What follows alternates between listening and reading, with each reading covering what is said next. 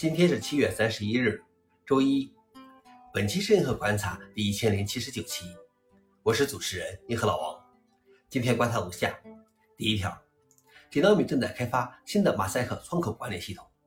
金刀米希望能有更强大的窗口管理系统。除了经典的浮动堆叠模式和平铺模式外，他们设计了一种新的马赛克模式作为默认模式。它结合了平铺和浮动的优点，不是你想的那个马赛克。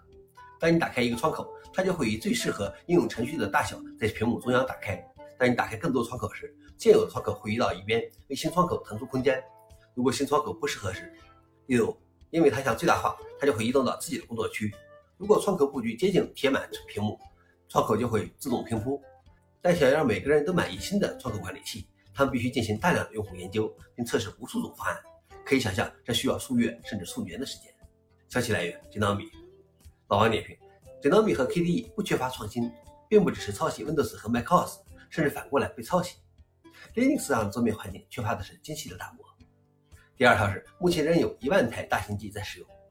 大型计算机通常被视为恐龙一样的古老的机器，但是专门用于处理海量数据的大型机在今天仍然非常重要。据估计，目前仍在使用的大型机有一万台，世界上最大的公司几乎都在使用它们，其中包括三分之二的财富五百强公司。而这些大型机大多来自于 IBM。今天的大型机可以拥有多达二百四十个服务器级 CPU、四十 TB 的纠错 RAM 和 PV 级的冗余闪存二级存储。消息来源：阿斯泰克尼卡。老王点评：一方面，云计算并没有那么可靠；另外一方面，旧的信息技术实施很难迁移，或者说不敢迁移。最后一条是，抗量子加密技术还需要数年。能够破解公钥加密的量子计算机可能还需要几年时间。不幸的是，支持抗量子加密技术的产品也是如此。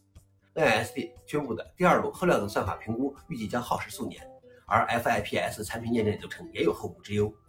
新标准一般需要四到六年的时间，供应商才能开发出执行该标准的专用执行电路，然后供应商还需要时间来验证产品。